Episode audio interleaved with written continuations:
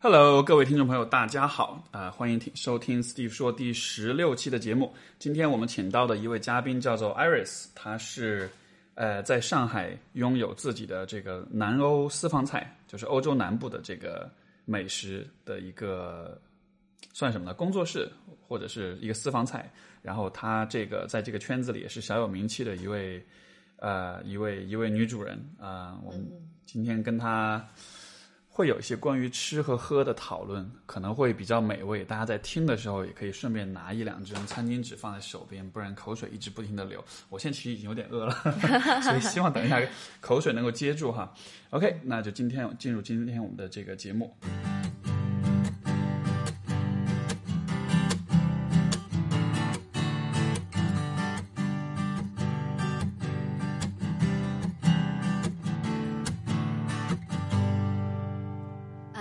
大家好，我是 Iris。今天很高兴在 Steve 说可以跟 Steve 一起沟通聊天，然后也很高兴在这里认识大家。OK，所以所以你呃可以先介绍一下嘛，就是你现在所做的、你的南欧私房菜大概是怎么样一个状况，能不能让大家了解一下？嗯哼、是这样子啊，就是我现在在上海呢做这样子的一个那个南欧私房菜的工作室已经有一年多了。那实际上呢是起源于我自己本身就非常喜欢做饭。嗯那后面呢就发现，哎，其实这个呃南欧的这样子一些西餐是最适合我们中国人的口味的，因为他们其实也是吃米饭，也吃鱼虾以及像这样的一些肉和蔬菜。那所以的话呢，也是从一个美食爱好者和这个烹饪达人的这样子的一个角度出发，然后觉得，哎，其实你做的这些菜大家都很喜欢，你身边的朋友都很喜欢，那他们就会跟我说，为什么你不尝试着让你的菜有更多的朋友可以去分享到，可以去尝到，可以去吃到？你可以做一个这样的私房菜工作室啊。然后呃，出于这样的一个原因，所以后来我就把自己的一个呃住的一个公寓给改造成了这样子的一个私房菜的工作室，然后也现在开始有这样子的一些对外的一些销售，以及这个呃饭局的一些购买，包括可能会做一些这样呃小的一些厨艺的这种呃分享的呃一些呃我们讲就是厨房的一些怎么讲，就是教学的东西。OK，对，教我觉得对教大家做啊饭，然后可能跟大家分享每一个呃菜的不同的用料以及它不同的口感的制作方式。南欧具体指哪些地方啊？呃，我现在比较做的多的是像你看像法国，啊然后意大利、西班牙这样子的一些菜的东西。OK，西班牙菜可能会多一点点。西班牙菜会多一些。嗯他们不过就像你说，他们米饭用的比较多一些。中国人好像有一个传统说，不吃米饭就不踏实的样子。会的，会的，会的。我觉得可能在南方来讲，南方人会多一点嗯点。就如果说不吃米饭，会觉得就像是我们今天一天都没有过。所以我觉得就是你 不论是喝粥也好，还是吃米饭也好，其实它是作为碳水化合物，大家必须一天要去摄取的。所以我觉得这种安全感也其实是要通过这个米饭来呈现的。没错，我就是有安全感，就跟米饭的那个关联。我我对我想起我爸就是这样一个人，他吃饭必须吃米饭。嗯哼，然后然后很多人是这样子，就是我要吃一个炒菜，如果我今天没有米饭，我可能这个菜就不吃了。对。为什么呢？嗯、其实我我觉得其实是跟饮食习惯有关系，就像我们在北方一定要吃面条、吃馒头一样，但南方吃米饭其实是因为本身它这个地域文化，它就是生产这种水稻。嗯，那这个时候可能大家就那农作物上来之后，大家肯定就会想要去吃这个大米的这些东西。所以，嗯嗯，所以我其实做比较多，在这个西班牙菜里面比较做多一点，做它西班牙海鲜饭。海鲜饭嘛，这个大家对都对都知道的，对。对，因为其实嗯，西班牙海鲜饭它作为就是一个呃有一点烩饭的那种感觉，它其实是把很多海鲜、蔬菜以及米饭，还有一些我们熬制的一些汤汁，不断的去做一些那个。呃，融合。那其实这个呢是非常适合，就是我们想要在家里吃西餐，但是又苦于我如何去掌握的呃一些西餐的一些做法的一些人，非常适合做的一道菜。嗯有点像是我们中国吃的那种烩饭，就是你把所有的东西全 mix 在一起，是你就可以做一个一个人的晚餐、两个人的晚餐，或者一个朋友的聚会。不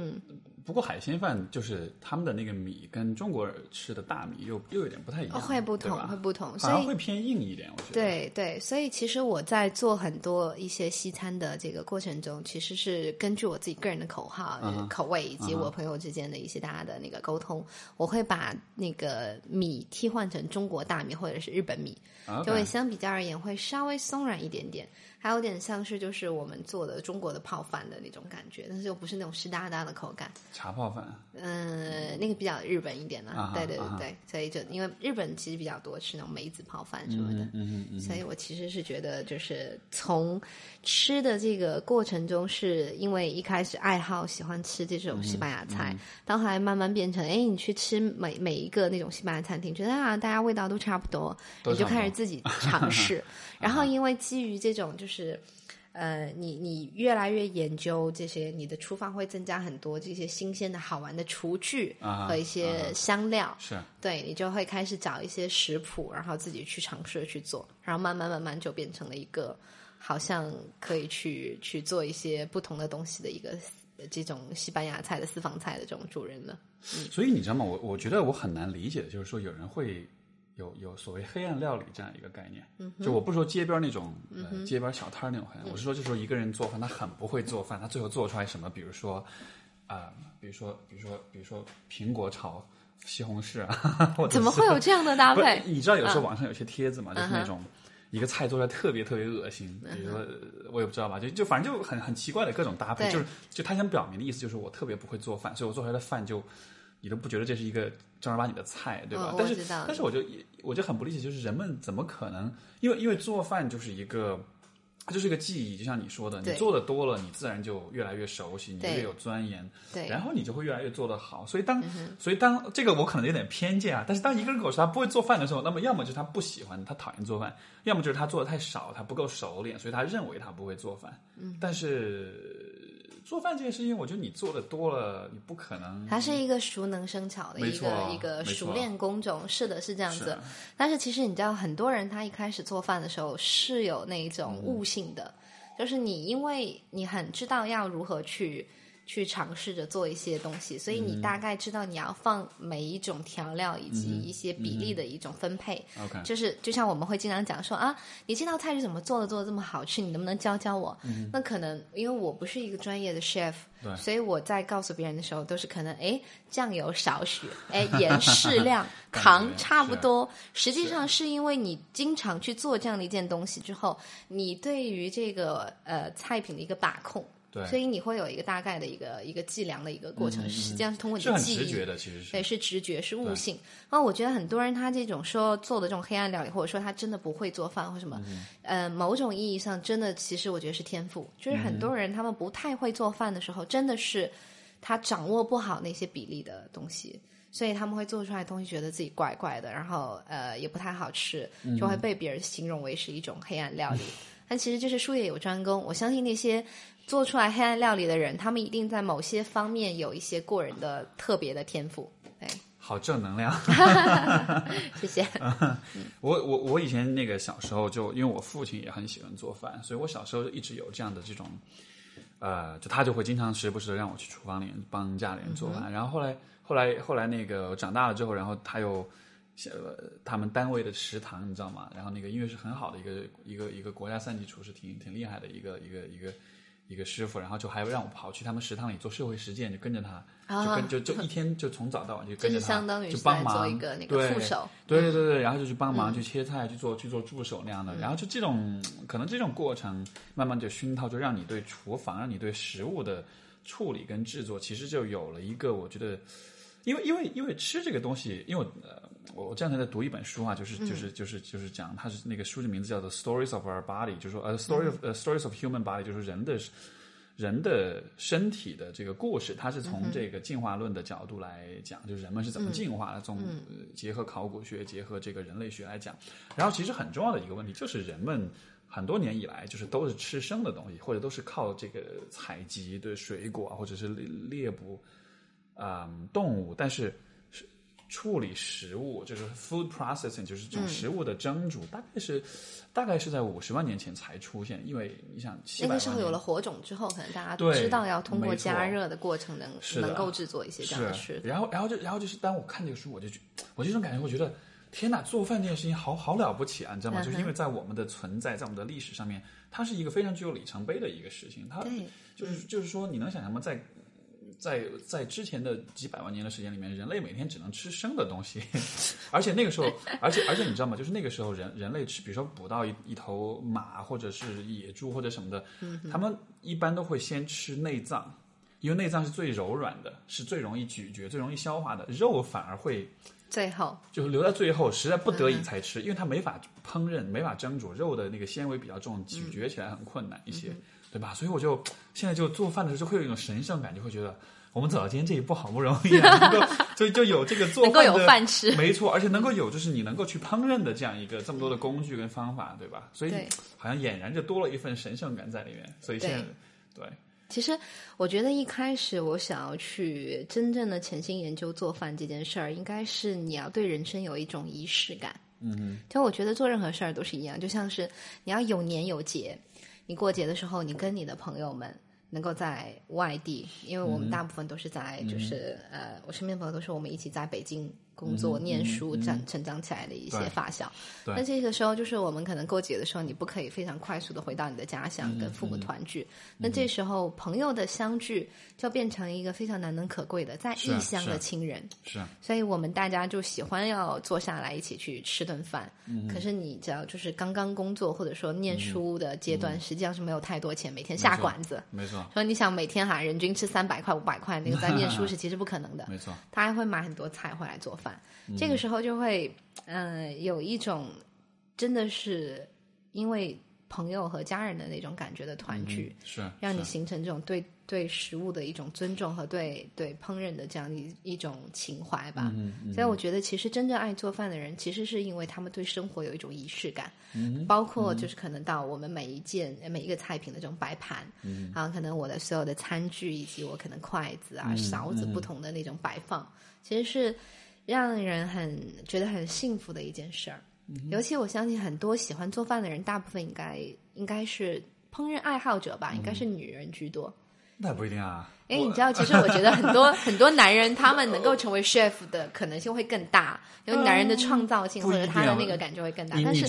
但是我在生活中真的很少有遇到过说一个男人特别会做饭。就我所有见到的都是我的女生朋友，他们非常会做饭。哎，很很奇怪，我跟你的体验刚好相反。我我我之前包括留学的时候，包括后来，我经常很多时候一大家一起聚会，你看都是一帮男人在厨房里面。然后女人们在客厅里面，真的吗？对，就是所以可能留学的女孩子比较多，是希望可能想学点东西啊，或者说想要去买漂亮的鞋子、漂亮的衣服，所以可能是不是我？嗯，哎，你这样讲好像是我有一些就是从国外回来的朋友，他们也是这样子。我不知道女生可能都不太这这只是个人的经验，就可能不能说同，就是说就是说就是呃推广到所有的人。但是我不一定吧，我觉得男生女生做饭，我觉得也会有男生喜欢做饭。我觉得这其实跟性别没有关系。当然，我刚刚想要讲的那个意思是说，就是很多女孩子她们成为这种厨艺爱好者和烹饪的这样子兴趣的这种产生，是很多时候是因为可能他们。在想要给自己的家人和自己的男朋友或者自己的爱人、孩子，想要去呈现一一桌比较丰盛的一个晚餐。是。那我觉得这个是一个呃呃，也是我自己个人想要去就是学会做好吃的东西的一个原因，就是因为我曾经有交往过一个男朋友，他告诉我说你做饭真的很烂，真的是非常烂。当时当时曾经黑暗料理的年代，对，曾经某一刻就是烂到那种就是。就是让别人吃完就看到那桌菜哦，OK，那我们还是出去吃。就最后我我伤心的一直捧着一个米饭的碗在掉眼泪。但我觉得是呃，所以说每我我我甚至觉得每一个人走上一个特别的道路，都是因为当年被刺激过。我我相信某种可能 一定是你在某个当下，然后因为一件事情产生了这样子的一个刺激，或者说一种激励。我不要把它当做，对我不要把它当做是一种激励，化悲痛为力量也好，还是说我们要把这些挫折去转化成一种对推进我们事情的这样子一个动力也好。OK，Anyway，后来我就变成了一个。爱做饭，也潜心研究，以及嗯对，OK，这样子的一个人，嗯，哇哦，哎，那呃，你现在，因为你现在自己就是开这个呃呃哦，首先就是刚才你说到了关于仪式感的这个呃这个问题，嗯我就会觉得可能爱做饭的人可能多半是还是对于仪式感这样一个概念可能会那种，因为有些人是不太。不是特别注重仪式感的，对吧？对就是这个，因为很有趣，就是嗯嗯，我我之前有过一个，我其实不止一个，就是之前有有过好几个这个我做咨询的时候的 case，就是说，你会去观察，就是说，如果你从仪式感的角度去看待，比如说伴侣、夫妻之间的这种关系，然后呢，嗯，因为我有一个来访者，他就提到，就是说，她每一天，因为来访者是位女士，她每一天下班呢，她刚好就会开着车，因为她开车，她老公刚好是坐地铁，她就会开车到她地到地铁站口去等她老公，然后她老公下来之后，她老公就会开车，然后她就坐到副驾，然后两个人就这么开回家了，然后。但是他们可能就是说，那个关系就一直就不是，就就是说一直都有这样那样的问题啊什么的。然后呢，嗯，如果你去了解说他们的这个，因为我当时我就问他，我说你能不能描述一下，就是当，因为这个是他们一天工作完之后，再次见到彼此的第一眼，对吧？就是最、呃一上来就是相当于就是两个人就隔分隔了一天之后，重新再见面之后的第一第一个 encounter，第一个这个场场合，我是不是描述啊那个时候那个那个场景里面是发生些什么，具体是怎么样的？从你的站在你的角度去看，你会看到些什么？她就说下来之后，她她就停在那里，她老公就出来，然后她就下车，她老公就坐上车，然后他就坐副驾，两个人就开车就走了。然后我说你们会聊什么？你们会说什么？你们会有什么？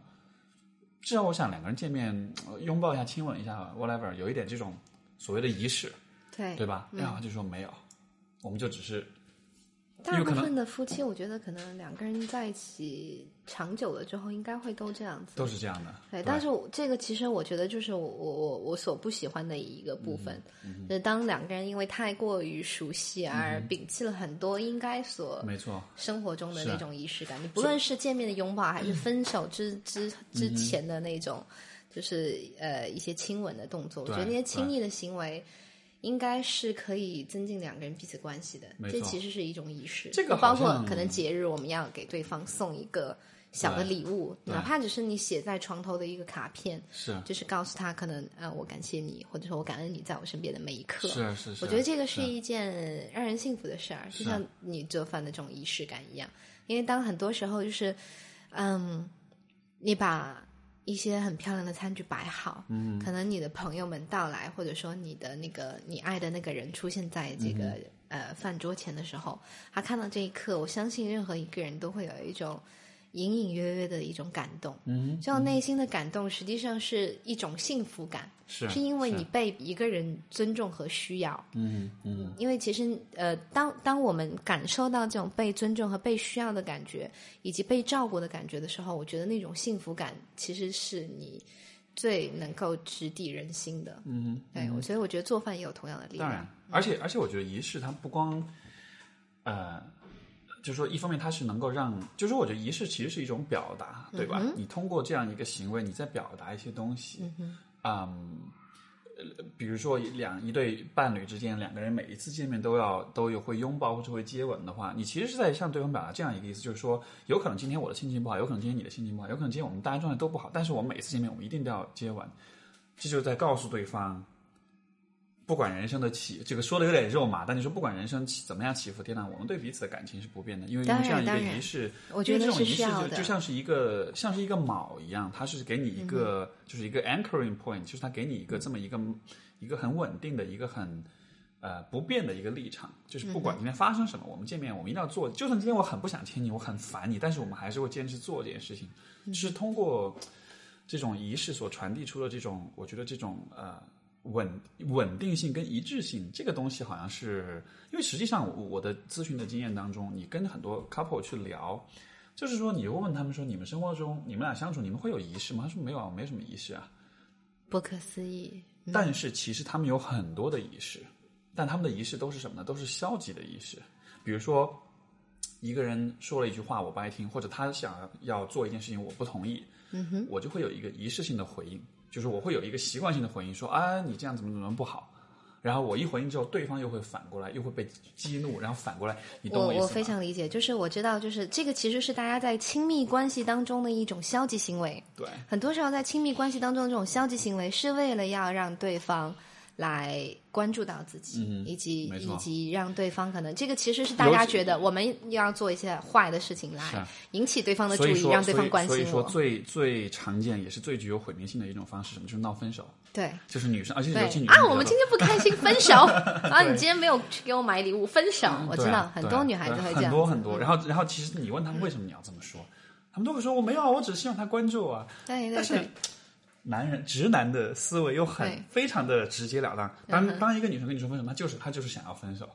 对吧？嗯所以所以这是杀，这是很有杀伤力。对，所以直男癌的男人永远都是哦，OK，你跟我说一次分手，那 OK，我们分手吧。所以大家就不了了之。然后女人可能会一直还徘徊在痛苦的过程中。呃或者说呃，或者说就是很多时候发生的状况是，女生说很多次分手，但其实不是真的想分手，但是有一天突然会遇到男生说分手，那个时候就真的，对，真的就还因为对方真的已经做好选择了，对所以是的，对，所以所以我觉得就是这样的仪式，其实就是我我我觉得，当然这个也是跟、呃、各位听众去呃分享的一个一个一个角度或一个问题，就是你跟你的伴侣相处的时候，你可以去观察一下，你每天会有一些习习惯性的做很多的事情，如果你都把它看成仪式的话，如果我们把这些仪式分成积极的和消极的，分成能够创造积极体验、积极的感受和和消极的体验与感受的仪式的话，积极的和消极的仪式到底有多少？他们的占比各自是多少？因为我所看到的很多关系糟糕的 couple，应该消活中几乎没有，对几乎没消极的部有积极的。分会会多很没错，。没错，甚至就是有些曾经有过的一些仪式，到后来也都没有了，因为大家觉得这样做有点刻意，对吧？觉得啊，这个我们都这么熟了，对吗？还要做这些有点刻意。但是问题就在于，你不刻意的时候，你最发自内心的时候所做的事情，并没有好到哪里去啊。因为你不刻意的时候，全部都在做一些伤害彼此、让彼此不开心的事情。对所以这种情况下，你必须得做一些刻意的事情来重新去改善、去修复，对吧？所以说我刚才前面提到那个来访者，我就跟他讲，我说、你能不能你你们就跟你老公你们俩就商量一下，以后你每次见面就就就就接个吻，就亲一下，就算你心情很不好，就算你们俩很两个人对吧没有心情，你们就逼着彼此。就就来这么一下，我你这样一讲，我突然觉得这个画面应该是一件非常可怕的事情，就是对于很闭着眼睛多这种，闭着眼睛捏住鼻子，对对对对，应该会有一个这样的过程。但是但是但是就是说，但是就是说，因为因为就是两个人，因为那是他们两个人在这一天里面，他们共同的生活开始的第一个步骤，第一个场景，对吧？这样一个场景，如果用一个很消极的一个很冷漠的仪式来开启的话，相当于是你整一整天的基你调会把对方，你会把自己的负面情绪全都带去给到对方。没错，对而且就是而且这个大概就因为因为，我我我我就打个比方，就有点像是你跟一个人见面，然后你没有问他名字，或者你问你没有问他名字的话，你后面就不好意思问了。啊然后你就会一直，然后你就会一直装作你哎知道他的名字，嗯哎，对，没错，所以就是你就是同样的道理，就是说，如果你跟一个，比如说你跟你的伴侣两个人见面之后，你们一开始的这个没有那么亲密的对时候，会的，会的你后面一。整天你就会觉得不好意思，再变得亲密，你就会觉得啊，算了算了，那就这么混过去吧。但是实际上日复一日的这么混过去，最后你可能就会发现你们俩的关系就越来越糟糕，因为大家都那种很有仪式感，那种能带来很美好体验的东西，就自然而然就成了一种这种习惯，自然而然就消失了，对吧？对对，是的。我觉得很多人其实他在亲密关系当中的时候是很难把握这个所谓的仪式感和嗯我们所谓的做作以及真实。在真实和做作中间，其实就是所谓的仪式感。没错，因为当大家没有办法拿捏好那个度的时候，你就会一下子跳跃到一个所谓的做作的过程。那那你怎么区分呢？呃，我觉得最重要的是真情流露。有的时候，比如说我们想要向一个人去表达自己的情感的时候，是是要看这个人他是不是有信号可以接收到的。如果他能够接收到这个信号的时候，你对他的表达，你的真实就会变成一种他能够接收到的一种幸福感。嗯，这个时候，这个仪式感的表达是非常好的，也就是我们讲的一种在亲密关系里面的正向的一个一个、一个表白，一个表达。但是如果说对方其实是不耐烦的，或者说是他没有办法很认真的去接收和听到你的这样的一些讯息的时候，这个时候我觉得就是我们讲的一种眼力劲儿吧。那你看到这个人今天他就是不太想要听到这些甜言蜜语，这个时候你还冲上去说啊我好爱你啊，你知不知道我很爱你啊？你知不知道我对你、对你很很很很有这样的这种感感觉。嗯你再告诉别人太多你的这种讯息的时候，实际上他是反感的。所以那这时候你的仪式感对别人会变成一种负担。所以说，仪式感和做作之间的区别就在于你有没有真情实感能够表达。以及对方能够今天情绪很好的接收你的真情实感，看，如果对方不愿意接受，你还使劲表达，就这个。我觉得这个时候的你的做作吧，这就有点傻吧。对，这个时候你的 仪式感就会变成一种、嗯一种呃，对对方来讲是一种负担。嗯，所以我觉得就是可能中国的国情所成长起来的男人和女人们，他们更多的还是一种含蓄的情感表达。所以这个时候对他们来讲，仪式感是一种需要在特定或者说是我们在寻常的呃情感过程中，能够在很好的接收讯号情况下去表达的一种感你不觉得其实越是含蓄跟的这种文化，越是含蓄的人际关系，其实越需要仪式嘛？是的，对吧？因为因为因为含正因为含蓄，所以说很多东西没法直白的表达，我们只能通过很间接的方式呃来。但是我我会觉得，或许这里面有一个因素，因为其实很多时候你会听到很常听到的就是说，很多长辈会说会觉得买什么礼物啊，没必要啊，干嘛要这么麻烦，对吧？然后这个你你给我写什么信啊？然后你跟我发这个信息干嘛？就我不知道吧，就我会觉得，我会隐约觉得有，或许有这样一种因素，就是说，可能我们的上一辈人，也许他们在仪式对仪式感的理解上面可能会有一些不同，因为我在想，因为刚才你在说的时候，我就在想到，就是说，呃，他们那个年代的仪式感其实非常非常的重，但是呢，那个年代的仪式都不是为个体来做的，对对吧？是为集体来做的。你你每天你早上起来要朗读这个毛泽东语录，对吧？你要跳中字舞，就是说你那个年代，这个各位听众，如果你们有兴趣，你们也可以去问问看你们的父母，就是说他们当年其实有很多的仪式，而且可以说是非常非常多的仪式，但是所有这些仪式和他们自己个人的私人的情感是没有关系的。对所以说他可能久而久之，他就会认为仪式是没有必要的，因为这个跟我们这个人没有任何关系，对吧？但是到现在我们需要去表达个人的情感的时候，可能就会有一种习惯性的，就是我不需要通过仪式，因为仪式它可能对于很多上一辈人来说，他跟他自己没有关系，所以好像我我觉得有的时候是我们会被他们的这种对仪式的理解会传传递到我们身上了，会让我们也觉得啊没有必要啊，这何必呢？但是会的，我觉得非常非常有必要。我觉得某某些某些层面上来讲，就是长辈对于情感的一些处理的方式，嗯会完全的在基因里面继承到孩子的身上。嗯，因比为你如说从小耳濡目染嘛。对对对，比如说可能父母他们不太喜欢出去旅行，他们不太喜欢纪念他们的纪念日，或者说他们对于这些过年过节的这种感受没有那么的强烈的时候，这个时候对于子女的这种感觉就是啊、whatever，过节嘛，我不用回家吃饭，我不用跟 家人团聚。那，呃，我我其实我我不知道，就是听众朋友们他们是一个什么样的，因为每一个人的家庭生活都会不一样。是我只是说以我自己的生活的状态来举例子，因为我的爷爷奶奶他们其实是，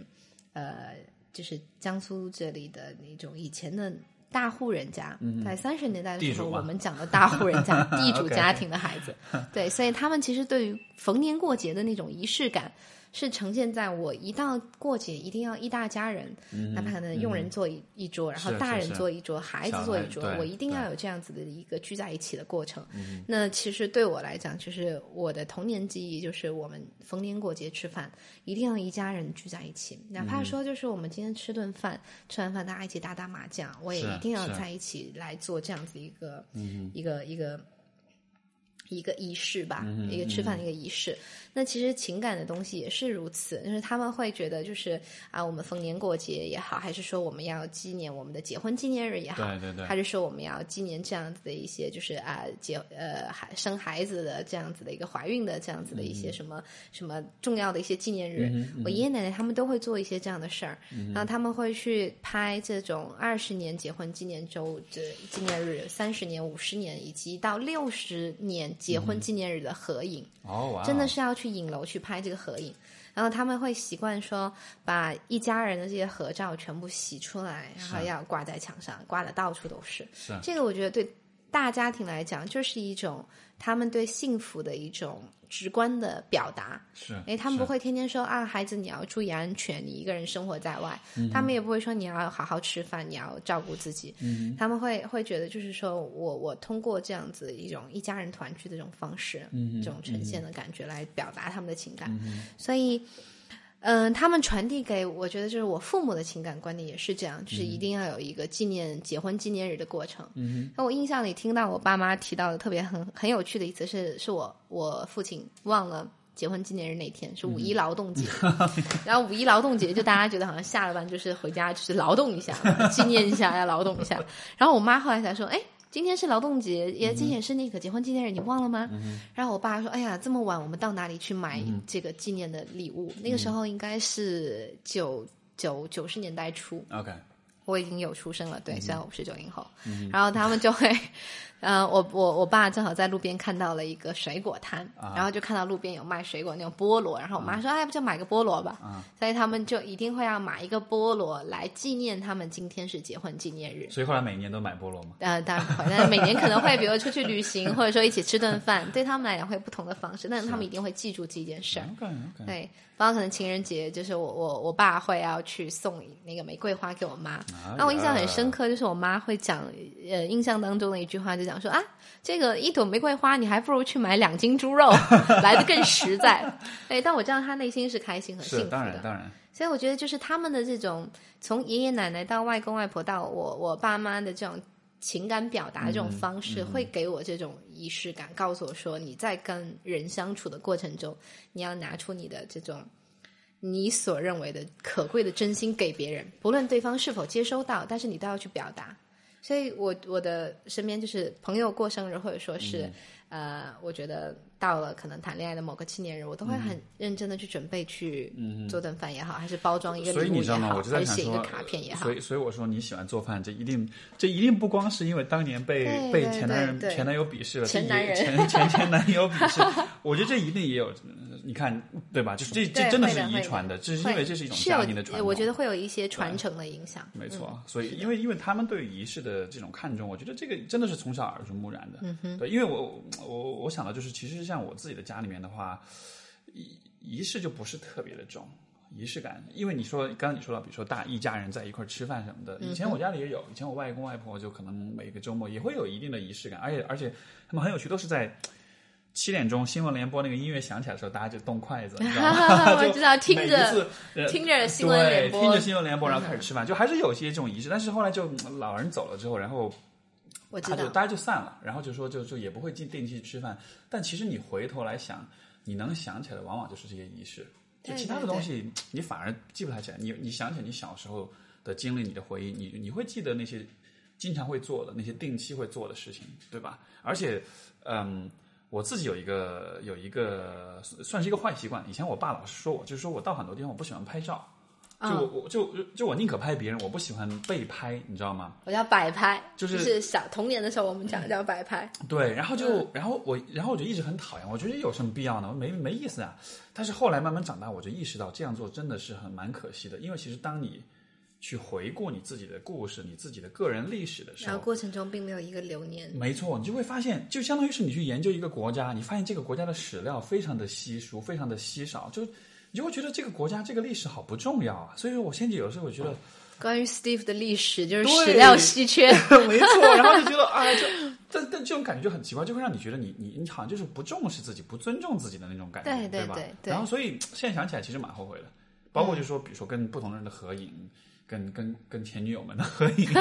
跟家人的合影，在不同的阶段，然后像怎么说呢？我我像我们就是我我妈妈那边，就我外公外婆那边，我们一大家人，现在为止，我我手上有就只有一张合影，而且大概是我读大一的时候，就只有那一张合影，那再也没有了。在之前之后就之前好像也有，但是最完整的就是那一张，想起来就觉得还是有点可惜的，挺可惜的。对对因为其实很多中国的家庭都是呃爷爷奶奶或者说外公外婆他们在离开了之后，不在我们的生活当中之后，可能我们跟自己的呃就是叔叔伯伯或者说大姨小姨之间的这样的一些家庭就没有太亲近了，因为这个其实我觉得是一种历史遗留问题，是以前一一户人家基本上都有四五个子女，没错，那他们的孩子基本上像我们现在都是独生子女，那大家能够聚在一起的可能会越来越少，没错，所以这种大家庭的这种合影也好，还是说这种团聚也好，也会其实是随着老人的离去而变得越来越没有那种记忆感和你的仪式感。那其实这个时候那种相片的一种留念。反而是我们能够去追忆过去的自己的那种，呃，在家庭生活当中的那种存在感。所以我觉得就是，嗯，相片也好，还是说我们在小的时候跟父母以及爷爷奶奶团聚的时候那些。吃饭的仪式也好，你比如像打麻将或聚在一起，可能我们就是为了看春节联欢晚会。其实这种都是一种在情感生活当中的这种仪式，就是你要去为了团聚，然后我们要看春晚，是要看新闻联播，是要聚在一起吃饭，要打麻将。所以，所以，所以，所以，所以，所以说到这里，还得感谢央视哈，每年这春晚还没有停办，虽然你每年被人骂的那么厉害，对，但是聚在一起看春晚，真的是我们到现在我觉得。就是逢年过节最重要的一件事。没错，没错。不过这，啊，也现在也很多人也不看春晚了，我觉得觉得实在太……呃，现在的春晚应该算都是背景音乐了吧？是是是，没错。哎，不过就是我觉得蛮感叹的，因为因为你是刚才说的家庭，我觉得的确是有这样的一种变迁，就是说，嗯嗯嗯，可能在传统的这个中国家庭都是大家庭的这种制度，对吧？我们说最早中国普遍是还是农业社会为主，对，所以说在农业社会，大家的大家族的这种。架构其实，在一个大家族里面，你能满足所有的需要。对，你有任何的需求，你生病了，你怎么着，你你都可以依赖于家里面的人，对吧？然后，但是，但是可能现在的这个社会，我们都是讲，就是说以核心家庭，就是一就是一夫一妻，然后一个孩子或者一两个孩子这样的。这个其实是家庭的一种架构的一种迭代。没错，我觉得这种架构的一种迭代，实际上某种程度上是把大家庭去拆分了。一个一个的小家庭，其实大家是觉得好像我们保有了我们在家庭生活中的一种，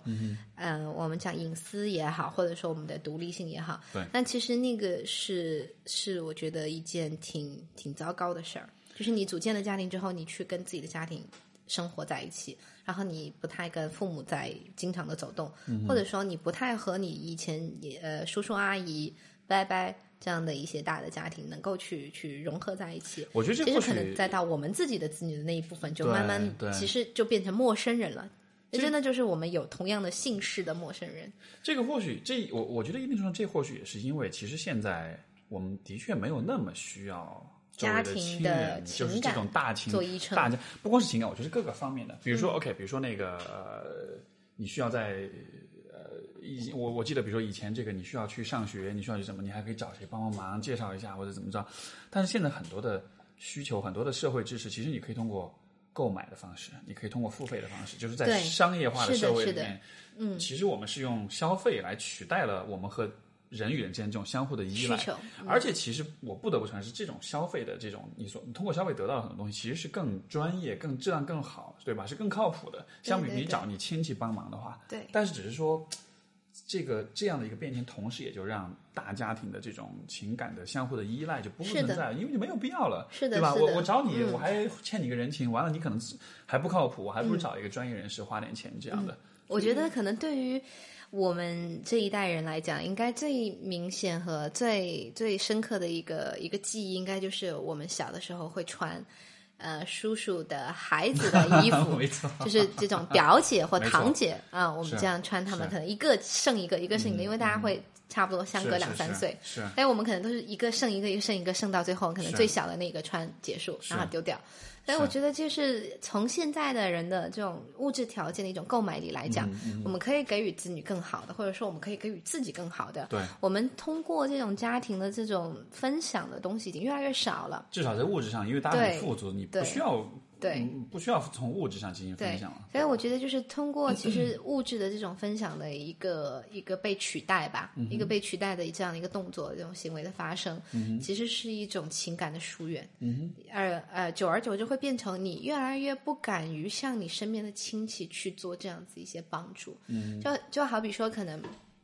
嗯，我的表姐就是我姑姑的孩子，他们一家也是生活在上海，嗯，然后他们也是在上海定居。嗯，那因为就是他们可能跟我住的会比较远，嗯，那可能我搬家会想要第一想到的是我要找我的朋友们去帮忙。嗯，但其实你的朋友们他们会有这样的事儿那样的事儿，他们不会说我每每时每刻都可以来来帮你。但其实大家现在都可以通过搬家公司来搞定一切。但是你你其实真正其实我相信搬家过的。听众朋友都会知道一件事儿，就是搬家真的是一个你在精神上需要别人支持的一件事儿。哎，我这个怎么办？那个怎么收？那个怎么收拾？对，哎，你会需要朋友的一种鼓舞，或者说家人的一种在身边的一种照顾。是。那这个时候呢，就是大家都会因为想要说啊，我不要再找，呃，不要麻烦我的家人，不要麻烦姐姐姐夫他们，所以我可能就会选择不要他们来帮我搬家。但其实你你会发现，真正其实他们啊，但但到最后，其实是因为所有的朋友都有事情，都出差，或我们今天在度假或什么，没有办法来帮你，你还是叫家里人吧。他们不那么在乎你。哎，他们真的很在乎我，好吗？他们真的只是在出差，所以那一天就我就还是叫了姐姐他们来帮忙。然后那一天就是他们会说：“哎，为什么你不早一点叫我？当然这种事情第一件事就是应该叫我，你千万不要担心麻烦我。”所以会让我觉得很感动，就是你从小一起长大的这种。表姐，因为你担心怕麻烦到他的小家庭的生活，而不好意思让他来帮你这个忙，所以你其实是像失去了一次跟他建立沟通和这种连接的过程和关系。所以，所以其实好像仪式有另外一个作用，就是让你会一直习惯于有依赖和互动。因为如果一直没有仪式，你没有这种互定期的互动，你真的需要他时，你就就像你说，就不好意思。对对，所以我觉得其实这种仪式感，你说他虚伪也好，说他。假也好，但是其实真的在在中国式的文化的家庭当中，还是很需要的。我们要通过这样因为我们都比较容易害羞，比较容易不好意思。对，所以我觉得需要这样子的关系来建立一种一种联系。就像仪式像是像是破冰一样，对，他会如果你不断的给你的关系不断破冰，不断破冰，让你让你觉得你。让你一直保持在一个比较不要脸的状态。对，对我相信下一次我在搬家的时候，跟我姐姐说，我不会像这样子。我可能说我要搬家了，你三天前就要来帮我。对，我相信会这样。非常有意思。嗯，哎，呃，因为之前你也提到，就是说你最开始是在国企里面，对对对，后来跳出来，然后在北京，在。中国农业银行对，OK OK 对，实际上，呃，聊到这个话题，我觉得可能可能会会有一点点，就是就是，嗯，怎么说，就是跟。我们的所谓的国家的主流思想会有一点点相悖，但其实我你放心，这里不需要有任何主旋律的东西。对，所以其实我离开国企很大一部分是因为我有点吃不消在国企的那一种感受，嗯，就是你知道什么东西都要按部就班，然后可能做一件事情也也有也有很长的一个时间的一个周期。作为你这样一个把仪式感和个人情感这么联系起来的人，我相信你在那种地方是 能够当然会受不了，对啊，因为在那，因为就像我们说，在那里的也可能仪式感也很重，但那里的仪式感和人是没有半点关系的。对对，他们是真的是要按部就班去做，没有太多的人情味。没错。那这个时候呢，就会让我对工作和刚刚毕业的那种呃人生的规划会有很大的一个一个问和质疑和疑问，就是我到底是不是真的要过这样的一个日子？我是想要活在别人的世界里，活在父母或者说家人朋友们的一个眼光就啊，你在银行工作啊，很是一个非常的一个光鲜的，或者说是一个符合期待和。呃，合乎常理的这样的一件一件体面的一个职业，是。那其实后来我觉得，whatever，我就是要过我自己的日子，我不能活在每一个大家觉得稳定的那个圈圈里，我不能因为要活在一个所谓的安全感里面而放弃我自己真正的安全感。你知道吗？有很多很多很多的人，每天早上醒来和晚上睡觉的时候都会想这个问题，对，就是我到底是要活在。别人眼中的好的生活还是要去活，哎，那是有没有一个特定的一个事件或者一个 一个一个触一个一个一个触发？当然有，当然有，就是我被领导穿小鞋。我相信所有离开国企的人应该都因为这样的一件事情。当然，具体的细节，我我觉得这里就太太长篇大论了，我们可以不用去聊，可以直接跳过。但其实整个的一个过程就是，你因为被领导穿了小鞋而觉得被排挤，或者说被。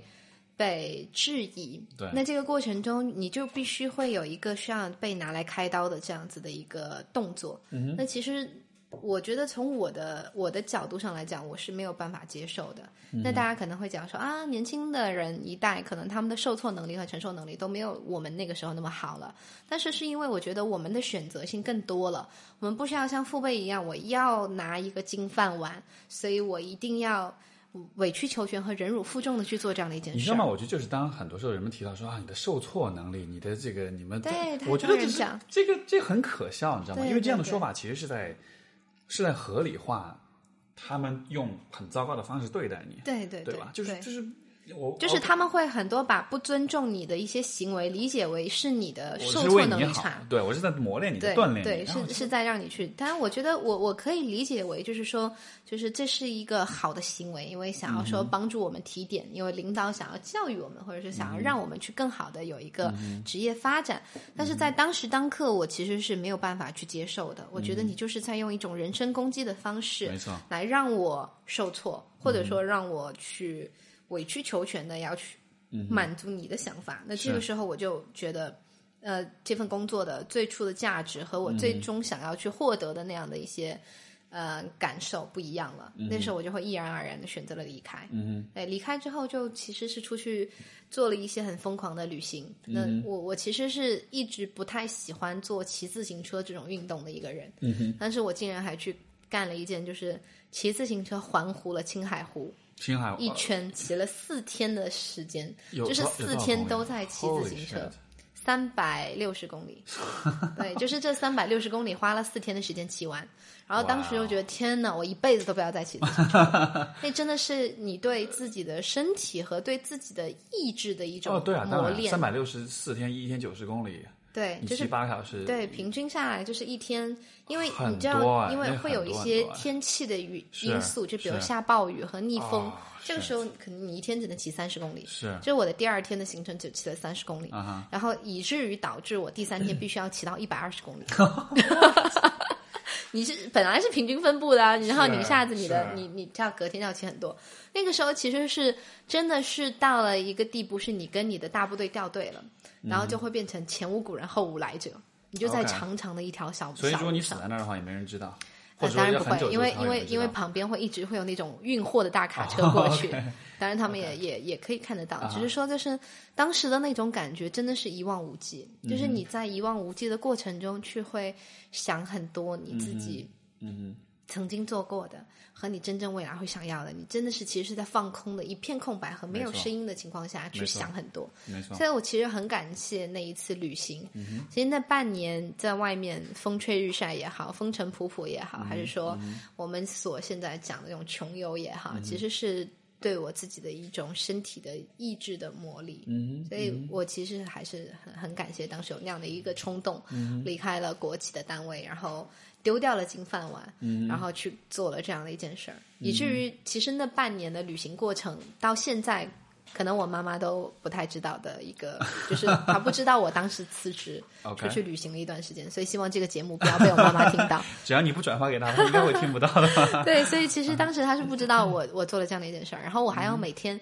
其实那个时候其实也有一个很奇妙的仪式感，就是在银行是每天五点下班的，是。然后我到了每天五点的时候，都会给我妈打电话，不论我在骑行，还是我在做什么，还是我在我在拉萨，在青海湖，呃，在那个纳木错湖边在散步，还是怎样对，我到了五点都会给我妈打电话啊，妈妈，我下班了，怎么怎么怎么怎么怎么旁边就是牦牦牛的声音在叫对啊。，旁边没有声音，对，很安静，那真是很安静的一件事儿。所以其实就是你为了要让家人放心嘛，嗯哎，我其实现在想想还挺后怕的，就是你去一个人的一个背包旅行，在过程中可能结识一些新鲜的朋友，但是你自己是很开心的，但是你家人并不知道你去哪儿，嗯也就是如果你真的出现了一些意外或者什么，其实他们是不知道的。所以你现在再让我去做这件事儿，我可能没有那个胆量了。人长大了好像都变保守的样子啊。不是，呃，我倒不觉得是变保守，就是你还是会去做这样的一次旅嗯行，但是我觉得是你会更胆战心惊的担心你的家人会害怕，嗯会担心他们会牵挂你，会挂念你，你会更加事无巨细的去准备这一切。嗯所以我觉得其实这是一种，呃，在家庭关系当中的这种被需要而呃被无限放大了。嗯哎，当年轻的时候，可能我们不会感觉到我们被父母需要，是不会感觉到我们被他们呃在乎，因为他们我们我们会觉得啊，我们只是一个小孩，我们要快点脱离我们的原生家庭，我们要去奔放到我们自己的世界当中。我觉得在那个阶段，这也是有必要的，对吧？就是我们会有那种想要独立、想要逃出去那种感觉。我我觉得从心理上来说，这也是一个。就真的很，因为如果你在那个阶段你没有这样的愿望跟冲动的话，那你可能跟他们就一辈子就在一块儿，你就永远没法独立。但只是说在独立之后还有一个回归的过程，我觉得好像现在。至少像我的身边同龄人，越来越多的开始去考虑回归的问题，有这样子一个回归的动作，我觉得是的。就像现在，我 会更在乎跟家人在一起的时间，是一样的。我跟我跟我父亲之间有一个，我们这大概过去的四五年建立起来的一个仪式，就是我每年会出去旅行一两次。那是父子俩的吗？就就就我们俩。哦，很棒。然后就嗯，我其实不是那么喜欢跟他旅行，为什么？因为我们旅行的方式和那个。那个点都不太一样，比如说我去个地方，我要去博物馆，我要去展览馆，我要去当地的这种，就是说跟当地的文化历史有关的地方去看。然后他对这些就然后名胜古迹，他他看他没有这些东西我都会去看。对他呢，就是只是走马观花的看，他主要关注的是一个是吃，还有一个就是买东西，你知道吗？我知道，其实大部分的长辈是这样子的。对对，但就就但就即使每一次我啊就很烦，但是但还是会有这样一个，就是说。每年定期会大约两次吧，像像今年之前刚刚去了台湾，在之前去了日本，然后在之前就会总是会有这样的一个，久而久之也觉得就是也还是回到仪式的话题上，就就呃，就这是一个回归的感觉，是一个呃，我我在面对他的时候，我不再是以他的儿子的身份去面对他，我是以一个成年人对成年人的身份去面对他。我们在旅行的过程中，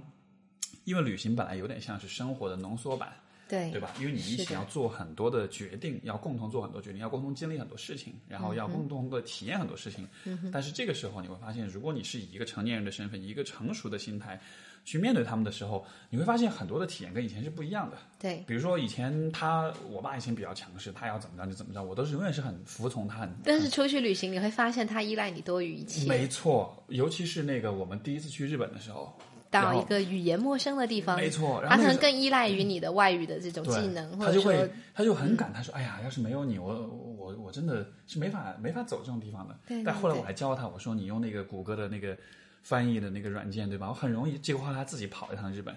然后就很顺。他说：“哎呀，就是你知道吗？就是在我的鼓励之下，其实是增强了他的一种自信。对，所以很有趣，就是就是就是这个回归的过程，我觉得也是一个。”你去重新定义你跟你家人、你跟你父母的关系的过程，你你会意识到你自己也许不再需要再是用小孩子心态去面对他们，因为你，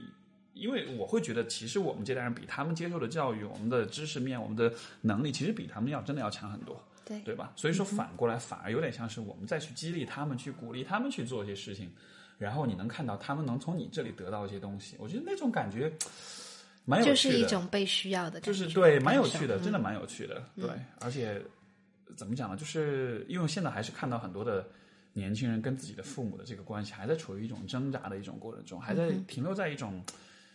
他是我爸，他是我妈，我是他孩子这样一种很不对等的关系当中。但是我觉得随着成长，我觉得是时候还是应该变换角色了吧。嗯哼，其实，呃，我我我跟你有同感的部分，就是说，在随着我们其实是经历的事情的大小之后。那可能父母他们会更多的在听取了子女的这个意见之后，会变成一个家庭的主心骨的这种迁移。嗯，可能早一些的时候，父母的什么的决定都是他们来做。没错。到后来，可能孩子随着孩子的这个经历也好，成长的过程也好，其实是我们看到的东西越来越多，我们经历的事情越来越多之后，很多家庭的大的事件会变成我们来拿一些主意。嗯。那这个时候其实是一个一个，就是我们讲，就是当家的。当家的这样的一个权利和权限的一种转移，好像再也不是你的父亲去做这样的一些重大决定了，变成他们什么事情都要来问你。可能小到一个啊，我们明年要去哪里旅行；大到一个可能我们要不要在什么地方换一个房子，我们要换一个什么样的车子，他们都会来听你的意见。所以我其实觉得这是一个，呃，我们讲就是家庭主权的一个迭代。那其实这时候我会觉得是一种很强烈的被需要感。那种被需要的感受会让我更快速的回归到一个家庭当中，就是回归到原生家庭和父母去建立更多紧密的一种连接。我觉得很多现在的人，他们其实是因为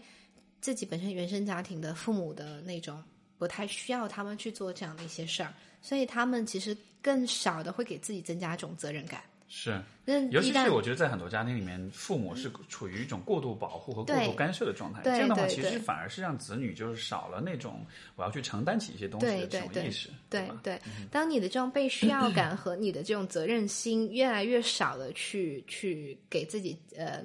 怎么讲，就是加到自己的身上来的时候，实际上你能够去经历的事儿和你能够帮父母解决的问题会越来越少，嗯，到最后就会变成就是你自己有了自己的小的家庭，嗯。那父母跟你的联系就会越来越少。或者说有了小的家庭之后，父母反而需要更多的干涉来帮忙，因啊为你、那是两极对完因为就是全会说你没有办法承担自己家庭中的很多事情，比如现在很多很多人会让自己生了孩子给父母丢给父母带，嗯，对，但其实这就有很多很多的矛盾跟问题在当中，对吧？两代人对对育儿、对子女教育的这种观念的差异，就其实会带来很多问题。所以是的，嗯，我我身边有一个很明显的一个朋友的例子，就是他们在父母催婚的年纪，互相觉得啊，OK，我们找到这个人还行，我们就结婚吧，嗯、他们就结婚了。但是我在参加婚礼的时候，我其实是很明显的感觉到他们的彼此的不相爱，嗯，他们真的是因为我们觉得应该要结婚了，对而结婚。对那整个婚礼的感觉就是，你知道，其实新郎和新娘应该在那个仪式下要要有一个 piece，要很深情，对对对他们就是真的像是捏着鼻子，嗯，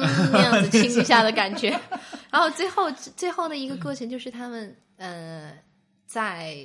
日常的家居的那些细节当中没有办法走到最后，所以他们选择了离婚。啊啊！但是你知道，其实选择了离婚之后，他们发现其实是后来怀孕了。啊哦，然后又选择复婚，复婚之后呢，又很快的就是生了孩子，然后又建立在了一个有孩子的一个状态下。对，但其实他们自己本身建立的这个原生家庭就是非常糟糕的，哎是的，是的没有任何的根基，没有情感的积淀，所以这个时候就是孩子是要么是放在父母家，要么是放在娘家。那那最后的结局就是两边的老人对于育儿的一些分歧，嗯导致他们小夫妻的坎这个情感的这个纠葛越来越哎越来越严重，然后大家到最后都不欢而散。孩子的教育啊，我要去哪个幼儿园呢？我要去呃上一个什么样的少年班之类的。是那最后导致他们现在又面临了一个进入到了一个就是离婚进行时的状态，嗯就是他们会互相会开始有这样子一些念头。我有一个朋友，就是做，他是专门做那种婚礼摄影的，但他是做就是就就不是婚礼现场，他是说在婚礼整个过程中他是跟拍嘛，他专门做这个的。他就跟我讲，他在上海做了很多的婚礼的那种跟拍，他说十十个十场婚礼大概大概就有一场是真的真的很开心的，对，其他的八九场可能都是，这又是说到仪式，就是那个是一个本来应该是一个关乎人们最幸福的一最件事儿，个人、的私人的对。对那种这种关于爱情的一个仪式，但是 但但在很多仪式上面，我我相信很多人都会是这样子，嗯就是他们是因为觉得我们要要经历了某一个阶段了，我们应该要去做这样的一个选择，所以我们去结婚。很多人会觉得啊，我跟这个男人同居了两年，我应该要跟他在一起。那可能我虽然不爱他，但是 OK，我也许可以跟他生一个孩子，我可以跟他延续一个家庭的关系，所以他们走在了一起。那他们的婚礼可能也只是为了说，我要给大家一个交代。我为了要我觉得你给父母说的那种一个交代，，我觉得你说那种在一起同居了两年，觉得应该结婚和实实际上结婚，但是不看，我觉得应该是不同的，应该是不同的场景嘛。我觉得那种在一块儿结婚，但是那个婚礼很很普通，很没有感情，应该是那种压根儿没什么，就是关系本来就就因为能走到同居，我觉得已经算是关系很亲密的了。嗯。其实很多人，我觉得很多就是在大城市生活的人走到同居的这一步，一方面是他们的情感到了那一步，还有一部一部分是因为他们觉得我们应该要节约彼此的生活成本搭，伙所以过日子爱搭伙过日子，所以他们会考虑就是住在一起。那其实这样子的一个过程，就跟我们刚刚讲的前面的那种关系是一样的。是就是大家都只是为了要呈现一个情感状态，或者说我们要给大家一个外界的人一个交代，所以我们去做这个仪式。其实这是一种，呃，我的感受是，这是一种有一点点呃虚伪的去不真实的去表达你的这样子的一个现状的一个过程。这个用一个用一个社会学的一个术语叫做情感的商品化。对，情感商品化，你这个非常对。其实是因为，嗯，因为我我之前就前一阵子也在跟朋友聊天，关于就是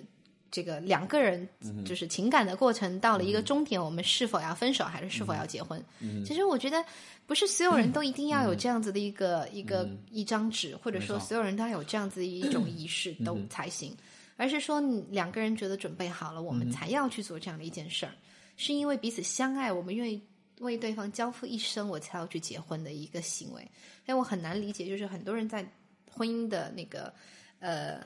呃结婚的仪式上。没有说潸然泪下，或者说没有望着对方的深情告白，两个人像念稿子一样，或者说我们还需要去彩排一场婚礼，我觉得这是很奇怪的一件事。就是我们还我们的婚礼还需要一个司仪去主持，或者说需要一个呃节目的表演的串场，对，或者说需要一个父母倒茶敬酒这样的一些仪式。就是这种仪式，我觉得是 OK 的，是应该存在的，但它不应该是一个。呃，彩排过后的一种行为，它真的是应该。我我觉得这个可能有感而发的。对，我觉得这个还是可能跟我们刚才讲的仪式有关系。就是说，两个人在一起相处，其实本来我们对于仪式的这个认识就没有那么的深刻，我们的生活中也缺少这样的仪式，对吧？所以说你在婚礼的时候，实际上你是人为的去创造出这样一个仪式，对。然后寄希望用这样一个一次性的仪式，去让两个人关系升温。快餐式的消费了。我可以这么说，如果如果婚礼我们每年都办一次的话。说不定两个人关系真的会很好啊！对我我相信的，对吧？但是因为你一辈子你就只办一次这样的仪式，然后其他的三其他的所有的日子里面，你们俩天天都在撕逼、吵架、闹矛盾，那这样的情况下的确就会让婚礼或者让婚姻显得就是一个很蠢的一个主意，因为因为大家说到婚礼或说到婚姻就觉得它就是一个跟婚礼相关啊！我一结婚拿张纸，如果你每天不说每天嘛，你每年都这么做一次，对吧？每年都有一次类似婚礼这样的一种，哎，我会觉得说不定真的两个人关系会很好。嗯哼，所以，我我我我其实会认同这样的一件一件事情，就是你不会把它作为，就不会把婚礼作为是一段关系的这个呃终结，就是我们完成了这个仪式，我们就要开始一个顶点，对顶峰，就这就是最好，我们能达到最好的状态，对对，然后我们就进入了家庭生活了，然后你从此以后你就不会太把这样的一段关系放在心上，没。错，我觉得如果说是每每年可能可能办一次这样的这种所谓的这种。每年的这样的一个结婚纪念日的这样的一个婚礼的话，我觉得会会让对方重新的认识认识自己，或者说让自己重新的认识你的先生或你的太太这样的一个关系。我以后我我想我以后真的会这么做哎，我想想，我觉得我觉得这个主意嫁给你的女人应该是很幸福的。因为因为因为就是说每一年能够呃，因为因为我是零四年三月二十六号去了加拿大。嗯哼，我一直都记得这个日子，因为我每年的这个时候，就在我在留学的时候，我每年这个时候我都会写一篇日记，就是说去回顾过去这年做了些什么。那个应该叫年记，不叫日记吧？一年只写一篇。就是 OK OK，就是一个回顾，就是我会我我每一次写之前，我都会先看我前一年写了什么，然后会看，我觉得啊好傻逼啊，然后今年再会写一篇，然后一直这样坚持了十年的时间，然后我会觉得，如果每年举办一次婚礼，可能也会有类似的一个效果，就是说，因为如果我们把关系或者我们把人生放在一个时间的维度上来说，其实很多东西它能够这样的角度，其实真的能够帮你去澄清很多东西，对吧？两个人在一起，每每一年如果有一次婚礼或者有一次这种纪念日的这种活动，你和你的伴侣，你和周围身边的人，你们都会去回顾，OK，我们这一年过得怎么样，对吧？我们这一年相比前年是往好了还是往坏了？我们有哪得到哪些？我们失去了哪些？这样一个回顾总结的过程，我觉得不管是对于一个个体也好，还是对于一个家庭也好，还真的都还是蛮有，而且我真的能想到，就是他这样的方式能够带来对关系带来的很好的这种促进的作用。对我，我非常认同。就是我我自己有干过一个差不多的事情，当然可能不是每年的一个这种婚礼的东西，因为我到还现在还没有结婚。对，但是我我其实是做了一个，就是我会在那个一段嗯。情感的关系过程中，我可能会把两个人，比如说一起看电影的一些票据，或者说一起去去旅行的这样的一些票，呃，这个。呃，登机牌的一些票子，我会把它放在一个纪念册里，然后我可能会在旁边写上啊，什么什么什么时间，我们去做一件什么什么事情。可能今天是我第一次觉得爱上你的这样的一个日子，然后或者说是我觉得这是一段关系当中，嗯，我觉得我们俩第一次有过争执的这样子的一个片刻，是因为我们去吃了某一顿饭，那可能那顿饭的发票我也会写在里面，我们第一次吵架。对，我觉得这样子一一些东西，就是对我来说，它其实是有差不多的意义。这样的史料很丰富。对我可能会有很多这样的一些史料的东西，然后呃有一个册子的东西，然后我可能会在嗯这样子的一个呃恋爱纪念日的一个过程送给对方。那那其实我觉得，我我其实不是说为了要让他记住我们的这样的一些过程，而是说我我其实是。把我自己在这段关系当中用心的那那种感受传达给他，这是我我对这段关系一种认真的这样的一个态度。所以我觉得，其实当嗯，你刚刚讲那个一年一次的婚礼，其实也是一样嗯，就是你在每一个细节的过程中，对对方的一种感恩，嗯。和你对对方的一种情感的表达。嗯那可能我们不会每天都要讲啊，我爱你啊，你知不知道我我这么嗯这么爱你？可能我们不能办法通过不不能通过这种语言的办法去对，我觉得表达。很。多感情其实是没有办法通过语言，就是对，就是我觉得需要去通过这样的一些仪式，就是我刚刚讲，可能记录一些小册子，错没错，或者说你记去 去策划一场婚礼，或者说你去策划一场就是呃旅行，嗯，那在过程中可能你会订一些这种什么蜜月套房之类的，嗯哎、这都是一些你对于两个人的关系的某一个特定的标签，你所要把这个标签去做扩大，嗯，可能会给自己的这样子的一个仪式感，嗯哼嗯，是因为我觉得人的语言真的还是很局限的，说实话，就是说很多像比如说你刚才说到这个。啊、你说你又做个小册子，我也做过类似的事情，就是对啊，就是一个一个笔记本，然后所有的票根啊全部存起来啊，乱七八糟的，然后放一块儿，然后呃，就也是在、就是。那如果跟这个女生分手的时候，你会不会想要把这本册子烧了？不会啊，我觉得也是很美好的，那你会留着吗？会留着啊。等一下，我们可以看看吗？那其实打开你就看到就是各种嗯，明白。门门票、各种登机牌，然后这样的一些东西。我是一件很浪漫的事情，自己回忆起来。我我觉得就是说，你不管是在你送给对方这个东西，或者是你分手的时候，你在看到这个东西的时候的那种感受，我觉得都是没有办法用语言来描述的。对对，因为会很复杂，会很丰富。但是这种，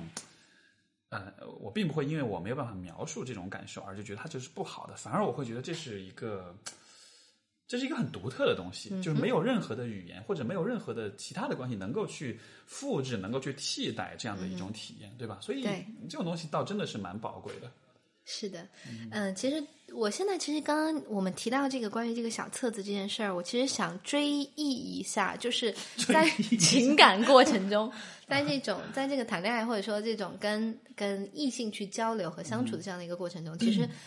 我我的这种仪式感来自于我可能初恋的那样的一段故事。OK，对，因为我的我的初恋男友是一个非常有才华的男生，嗯哼，对我们是同年级，然后他可能那个时候一直是校刊的主笔，然后一直是那一种呃很有才情的一个文艺青年啊对文艺青年。啊我们现在讲的文艺青年，但是虽然他现在做金融已经一点都不文艺了，但是你想象不到他当年是一个这样子的男孩，是就是他会。嗯，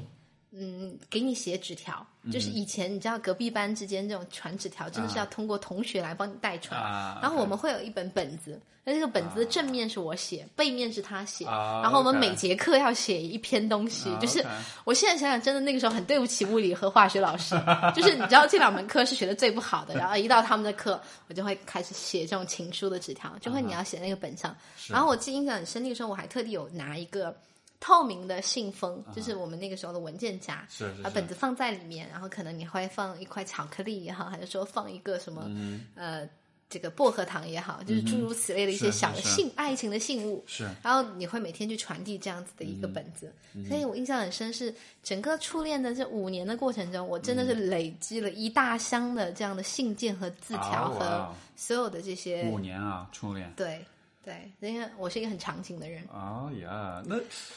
那分手的时候，那不会很毁灭性吗？呃，会的，但是。但是其实所以才所以才去了青海湖吗？没有没有没有开玩笑。对，但啊是其实当时是非常难受的一件事情，就是你你回顾了太多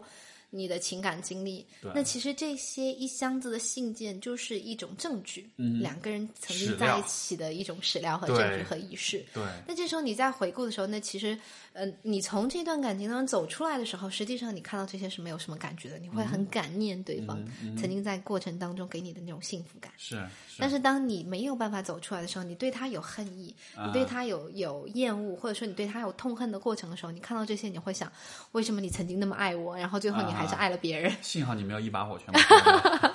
我曾经有干过这样的事儿，啊哈！我有烧了一部分。哎呦，所以你知道我印象很深，就是坐在家里的院子里面找了一个簸箕，真的点了一堆火，然后在那一张一张的烧。但是你知道烧的过程，你要打开再看看再回味，啊然后你就会在烧的过程，你天哪，我在干什么？我在烧过去，啊我在我在毁灭我曾经这么认真和专注的一段感情。是是。然后我会觉得天哪，我不能再干这些事。我我想起一部电影，我就把那那那那些又抢救回来，啊所以其实还保留了一些史料。我我我想起一部电影是那个 Jim Carrey 演的，就是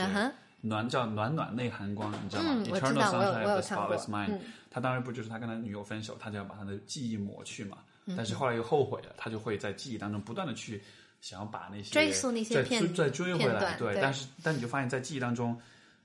你的女友这些场景，所有东西就就真的就消失掉啊！那个那个感觉就真的还是挺悲哀的哈。对就因为记忆实际上是会被改写的，嗯就我们可能记得说啊，曾经我是某一个什么少先队的大队长或什么，嗯其但其实你印象当中，哎，其实我其实也不是，啊哈，就是我们会不断的给大家去强化我们曾经做的一些事儿，嗯但这个时候我们可能会有虚假和杜撰的成分，是虚假和杜撰的成分，久而久之它会改写你的记忆。是没错，所以有的时候真的是需要我们讲的这种史料和一些资料的东西，能够告诉你你曾经发生了什么。嗯但我其实是相信，所有在情感当中这种仪式感，真的会让对方，或者说让自己去记住那些过往的片刻可能，就是是一件很幸福的事儿。可能就只是说很多人在，比如说现在在分手之后，因为很痛苦，因为那种痛苦，所以说会选择性遗忘，嗯，对，但其实呃反过来看，可能痛苦正是因为有那一层痛苦，它才给你的所有的记忆打上一个完整的封印，才真的把这些东西烙印在你的海当然脑海里的。如果你不走这个烙印的这个痛苦的过程，那些东西真的就消失掉，就没有了，对对吧？你的信件也好，就就被烧掉，你的回忆你就有选择性的遗忘，可能以后你再也想不起来当时你曾经那么深刻的跟一个人在一起过的过程。但是就像我们刚才说，比如说你回忆起童年，你记得的都是仪式性的东西，都是每周每个星期都会做的那些，在外外公外婆家吃饭。我觉得，呃，情感上的回忆，你一想起来之后，可能也都是这种，嗯，怎么说呢？这种这种，你你看你的信件也好，就都是这种仪式性的，你需要把它保留下来的这样的一些一些东西。然后，如果这些东西没了呢？回头一想，自己这么多年都干了什么，就觉得啊，我好像什么都没做的样子。对对对，对，我相信很多人到最后可能都会记不起跟初恋男朋友或者说在一起的那个过程，或者说我们的那些片段，或者说我们曾经相处的一些方式。嗯。嗯、我其实觉得这是一件一件挺可惜的事儿，因为每个人我相信都会有初恋情节，嗯。就他们都会觉得啊，这个人好像跟我的初恋男朋友长得很像，所以我对他会有一些情感上的这样子的一个呃心动吧。我觉得都会有这样子一些片刻，你你初恋谈了五年，我想你的初恋情节应该非常非常重吧？会会会啊会有一些，就是哎，这个人好像跟我的初恋男朋友长得很像，或者说他们有一些情感的那种那种联系，或者说神似也好，或者说经历相似也好，对，都会有一些影响。我相信这些都会潜移默化的存在于我们未来的情感的这种嗯，对另外一半的这种找寻吧。我觉得，对没有呢，你看像我就没有，你没有初恋吗？我没有初恋，我 我有过初恋，我没有过初恋情节，但就一点都没有。怎么会？我其实觉得这个，其实从心理学角度上来讲，应该大家会对过往的情感，就是第一次的心动和第一次的那些 那有可能我第一次心动心动的很晚吧？啊，那有可能就是在那个你的，就是在情感的那个追忆的过程中，它不那么深刻，或者说它发生的太晚，没有让你深刻到一定要把它嗯、呃很很深刻的去记录下来的时候，那个那个时候可能初恋的那种感觉就是、嗯啊，初恋没有了，没有就没有了，那可能会这样。其实平时在比如说跟很多粉丝或来访者聊的时候，会有这样一种，呃，我就会有这样一种比较矛盾的感觉，就是一方面我们会对以前的情感会有很多的怀念，但是另一方面，当我们自己的伴侣会对前任有怀念的时候，我们都会啊恨死了那种、嫉妒死了那种不安的那种感觉，对吧？但是我会觉得其实。当然，这里面的确涉及到有些人真的就回去找前任去了，这这样的状况也有，而就正因为这样的状况不断的发生，所以人们才会对自己伴侣的以前的情感经历会产生很多的，会抱有这种很怀疑、很很防御的这种态度，会担心说他是不是还没有 over，还没有怎么样。可是我会觉得，就至少我我自己的这个情，就是我自己个人来讲的话，我会觉得以前的这些东西都很美好，而且我甚至会觉得我可能永远不会。去忽视或者忘掉这些东西，我会永远在心里面有一个位置是去留给，就是说曾经的这些情感的，对吧？但是这不代表说我在未来就不能和我自己的伴侣有有更好的这种、产生出更好的关系来。所以这个是一个，包括我有的时候会觉得，像你刚才提到，就是说那个，嗯，两个人就是关系走到终点，到底应该怎么样做？我有的时候我会觉得，其实有不是每一段关系都应该。永久的持续下去，甚至我觉得有的关系其实短一些，就是说不是永久持续下去，其实反而是最好的。对，有的关系我我认同，就是有的关系你尝试去延长它，就是它其实已经它的它已经 expire，它已经到期了，嗯对吧？这个时候你再人为的去延长它，其实反而会减少美感。对你懂我意思吗？对，就像是就像是可能我们我们会想要再去回去见到我们的初恋情人，或者说我们会想要再去没错，针对过去的味道去、去吃一个菜，就像我这次其实回去、呃过节，然后我我会想要说，哎，十五年前我爸妈带我去吃的那碗牛肉面汤，啊，然后我会想要再去再去重塑、嗯再追忆那个味道，你会发现一切都变了。完全不一样了。对，你知道吗？味道变了，那个那个呃，他的那个做的那个呃装修，或者说他的那个店铺那种感觉，可能、当然确实我们都要迭代，我们都要不断去更新我们的那个改革的我们的味道，是更新我们新的一些一些想法，是所以你会有一些味道的变化。可是它跟你记忆当中的美好就是不一样，没错，所以你刚刚讲的就是关于情感的东西也是一样，嗯就是那个时候，就是你的美感已经其实是没有了，嗯你就应该把它去结束掉，或者说是终止它，然后能够保存彼此之间的那个快乐的记忆。没错，然后可能要根据一些实际的情况，那段记忆都不要再把它触碰、触碰和再打开，是或者再去 touch 它，然后让他再再再回来，可能那那个会是一个很奇怪的感觉。嗯就像我其实若干年后，其实也有再见到我的初恋男朋友，我天哪，你知道那种感受吗？就是脑海当中就是有三万字，是吧？忽略了三万字，天哪！对，就那种感觉。很多人都会是我，我觉得很多人都会有这样的感觉，去找自己的初恋或者自己小时候或者年轻时候的呃这个恋爱对象，都会觉得我当年怎么会看上这种人对吗？对对，我我我可以分享一个我的故事，就是我在大学时代哦，我在大学时代呃和我在小学时候特别特别喜欢的班花谈恋爱，就是我小学特别喜欢这女生，我喜欢她就是从二年级开始。你在大学的时候喜欢了这个？不是不是，就是我我在小学二年级到六年级，我一直很喜欢她班花。啊那个你在大学跟她恋爱很优秀，对，然后后来到大学，我们重逢了之后开始谈恋爱，你知道吗？当时那种感觉就觉得。呃儿时的梦想实现天哪！我把一个女神请回来了，然后那种感觉。然后但是就呃呃，但是就是说，因为是长途，因为各种原因，后来就是因为在留学嘛，他在国内当时，所以说后来就就又没有继续下去。然后后来又过了若干年之后，又再见到他，然后那个感觉就完全不一样了，你就觉得当年的那个因为大二学的时候的崇拜和美好没了。对，因为因为大学时代你谈恋爱的时候，你其实完全是在呃回重就是重新去回顾你在小学时候的，就我在小学时候的那种那种很强烈的情感，嗯对，所以那个时候就把那些情感消耗消耗完了，嗯然后到了在后来再遇到他的时候，你会发现，嗯，他已经不是那个神坛上的已人了。经完全不一样了，完完完全全不一样了。人的这种变化真的还是非常非常的大的，就是而且你自己你自己站在一个位置，你曾经站在的位置看这个人，和你现在后来站的位置，你再看这个人，你会发现大家大家的这个生活，你看我就会有那种感觉，就是啊，我当年怎么会喜欢上他，就那种感觉。我我特别能够感同身受。我我其实 其实，在后来再去见到初恋男朋友的时候，也会有这样的一种感受，就是嗯。哎，当年为什么两个人可以，就是你会因为这个人要去离家出走，是。或者说你会因为这个人就翻墙去去逃课，是你就完全想象不到这么多的很疯狂的事情，你会因为他而做。是但其实是真的是当时当刻你们的情感，就是到了那个深深深的很深的那种情感的状态的时候，你就会为了他做这些但现在当你们再回首的时候，其实并没有有一个共同的进步，或者说进步的过程，并不是一个同样的频率和进大家步。的方向不一样吧？其实并不是说你比谁比谁更好，更多对是说只是大家这个就是路子路子和步伐不一致了。你再回去看到他的时候，你会想啊，他为什么在过这样的生活啊？你是为什么会是当时那么那么去？所以说，很多人问说，分手了之后后悔应不应该去找找对方去复合？我会觉得，不要稍微稍微，我们从这个稍微浪漫主义一点的角度来说，为了你以后美好的回忆能一直保存在，为了不毁掉你曾经有过的美好，不要去找，因为一找了之后，就全部这些东西全部打破，然后你会发现，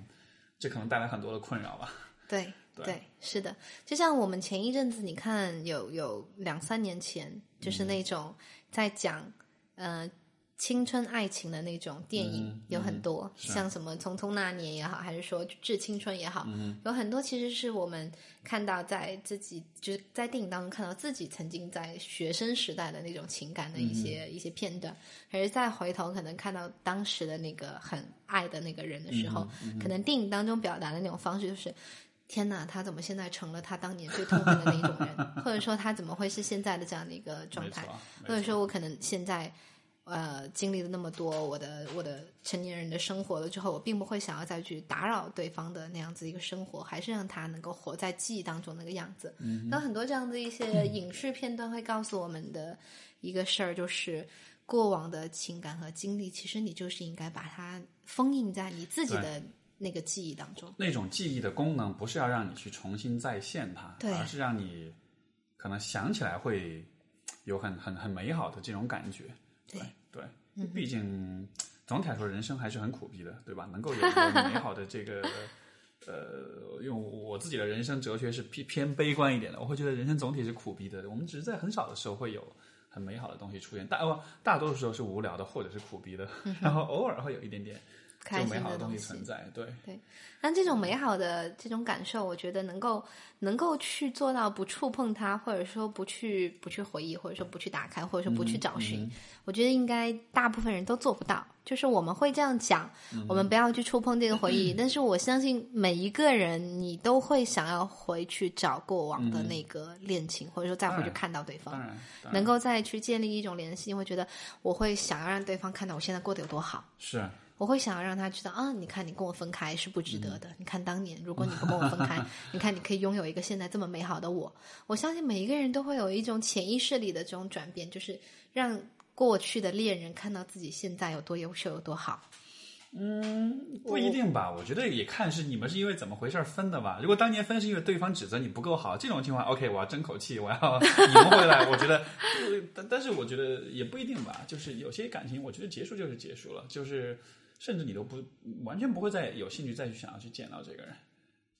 这个嗯，当然对这个这个这个是分人和分分感情的那个阶段吧，我觉得，就如果是那种分崩离析，然后两个人非常的。嗯，怎么讲？很痛苦的一种分手的话，我觉得肯定是不会想要再见面的。对，如果是因为一些遗憾，或者说是因为错过，或者说是因为当时的自己在那段关系当中做的不够好，嗯，我相信很多人都会有这样子的一些关系。就是其实我换一个思路，或者说我成长了几年，我会发现当时我其实，在那个过程中的处理方式很幼稚的，或者说是很情绪化的。如果我换一种方式，可能那个人真的适合我，我应该可以处理的更好。是，所以我们会因为缅怀，我们会因为觉得是自己在那段关系当中没有处理好，而要去追溯我的情感，而要去回顾和我再去看到对方，然后这个时候会发现啊，原来其实并不是我想象当中的那个样子。因为人的，我觉得人的变化还是很大的。就像比如说，你现在去回顾你三年前是什么样子，对吧？你会觉得哦，是可能是有很多的变化的。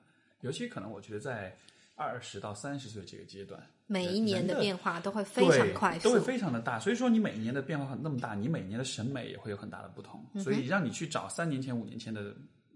伴侣，我觉得可能失望的概率要大大的超过。因为如果他真的你们两个人能够这么多年之后还会喜欢上彼此的话，你们当初或许就不会分手。你懂我意思吗？就是就或许证明你们的方向、你们的步道其实是很像的。你们的就是两个人的生命的这个轨迹能够再重逢，那说明在一开始你们其实就。就不会分开，你懂我意思吗？所以，所以我倒觉得，对这个这样说虽然有点绝对，但是现在为止的我的经验，或者是我会觉得大约是这个样子吧。所以结论就是不要，是我是赞同的。对，结论就是不要再找前任。不要随意去轻易的去触碰过去的回忆。没错，没错啊！我本来以为今天我们的节目会会会会让人流口水，结果说到后来发现都是心里在流泪的感觉。对对对，其实真的是也也是因为其实。呃，吃和情感就是食物和情感，我觉得是我们人赖以生存的很重要的两个部分。每天下班就这么两件事儿可以做。对对对对，就是你需要找情感的依托，和你需要找身体的你的满足感的一种依托。我觉得这就是这两件事儿，所以我觉得不外乎其实就是吃饭和谈恋爱，或者说回家和做饭。其实就是这样，就是大部分人的生活状态其实就是应该是这样子的。那我我觉得就很也很自然，通过聊食物、聊做饭的东西，我们慢慢慢慢讲到我们情感的方式。蛮蛮重要的，我觉得就是能够有这样的，因为我会觉得这还是一种对自己的重视和尊重的体现吧。就是说，你能够把生活中这两件事情，像我之前一直在，比如说我经常去讲那种关于情感的讲座，我都会说，你看你在学校里面花了这么多年时间，对吧？上了这么多年的书，读了这么多的。呃，考了这么多的试，你你们为的是什么？为的是你在职场上能够有一席之地，对吧？能够有能够立足。那么你反过来，情感对你的重要性应该不亚于你的职场的、你的职业的发展吧？但是情感上你又花了多少时间？那再说吃的上面，你又花了，就是有很多这样一些其实很重要的事情，对对我们却对一直没有花很多的时间精力在里面，但是又期待有很好的结果。对，那是绝对不可能的。对，对就像我们很努力的去考试，我们可以拿到一个很好的文凭，或我们很努力去工作，我们可以获取很好的职位。但是很多人都会忽略说，我们好好去做饭，我们可以吃的很好。很多人大部分都是对付一下，我要一个盒饭，或者说我对付一下，我今天就是随便路边吃点东西就好了。或者说是我谈恋爱约会当中，我觉得啊，OK，我忽略了这个过程，忽略了这个呃两个人交往，比如一百天呐、或者说什么我们一起去见家长或是这些。当你忽略了这些，你会发现你不会收获一个好的情感，你会发现你不会收获一个好的身体。嗯，当然可能很多人他觉得啊，我不用去吃很好，我也可以过得很好。但是我觉得其实不见得说一定是每个人都必须要去很在乎情感，只是我觉得你你你活着你得有一些在乎的东西。对对有些人也许不是最在乎的是情感，他可能有其他的，但是怕就怕有些人 就你是没有任何在乎的东西，觉得一切都不是那么的重要。我觉得这样的状态我其实有见过一些人是这样的，就是他们不不会在乎谁，他们不会在乎什么事儿，是就是这种不在乎也其实挺可怕的。你可以把这些人想象是说一种自私，或者说他们对于这种呃自我的满足的一个。呃，要要求比较低，就是可能很容易的事儿或很容易的一些举动，就会让他觉得很满足。所以他对很多事儿他不需求，他没有那个需求，他就自然不会去找。他不去找，他自然而然他就就不 care。所以这些东西对他们来讲的这种，确实就是就是有的人他需要这种情感的依托，他就会在乎多一点。但有些人像你刚刚讲，他可能不是说不在乎，他他就不需要嘛，他不需要他就不会去要。嗯，是是是是这个样子的。好吧，嗯，我本来还想呃跟你聊 这个，你从国企里面跳出来，自己去开咖啡店，又做私房菜的这个，对，对啊对或许或许这就留到下一次节目了。对对对对，因为今天今天其实确实聊的时间不是很长。呃没关系，但是就是能不能，比如说回到刚才这个话题上，比如说现在在听这个节目的观众们，可能也有些人也会在一个类似的阶段，嗯哼，他们在一方面在做着自己不喜欢的工作，过着自己不喜欢的生活，另一方面又有一个自己的画面、一个想象，但是在犹豫纠结，就他们可能还没有遇到给他们穿小鞋的领导，对吧？那这样的情况下，你觉得你想跟他们说什么？嗯、我其实觉得这个时候这个阶段是非常的彷徨的。嗯哼、我觉得如果说有听众会遇到这样的事儿的话，我以自己的经历来告诉大家，就是不要等。就这三个字，不要等。不论任何时候，当你觉得已经有一些疑惑和有一些纠结的时候，那证明这件事儿就错了。嗯哼，那你就是应该去做你内心真正的告诉你这件事儿是对的的那是件那个那个行为。是你就应该让这件行为去发生。你想要做你自己真的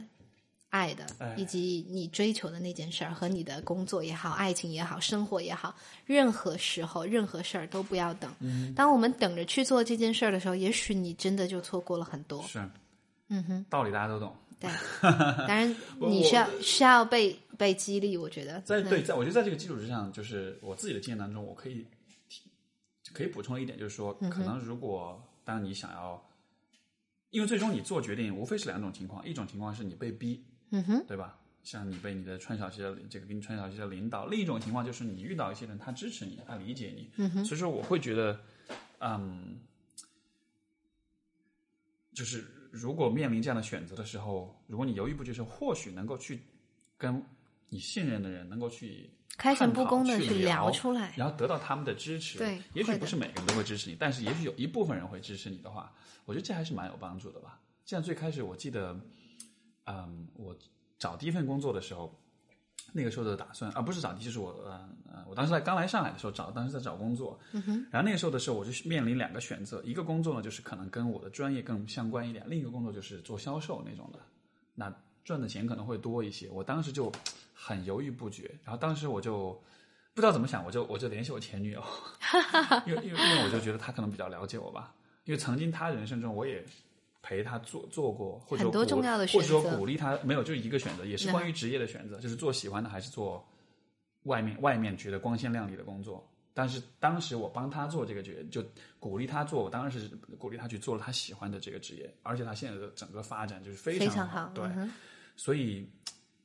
就你看，其实我是懂这个道理，但是当我自己放在这个场景里，我还是会不懂。就我还是会，因为你身处其中，我们还是要借助外力的一些推导，能够让你进入到这样子一个正确的一个方向。所以当很多时，所以当时我就去找了他，然后他就跟我讲，他就讲了很多，他就说我很我对你的了解，你的性格什么，说说一下，哎，我就特别感动，我就觉得，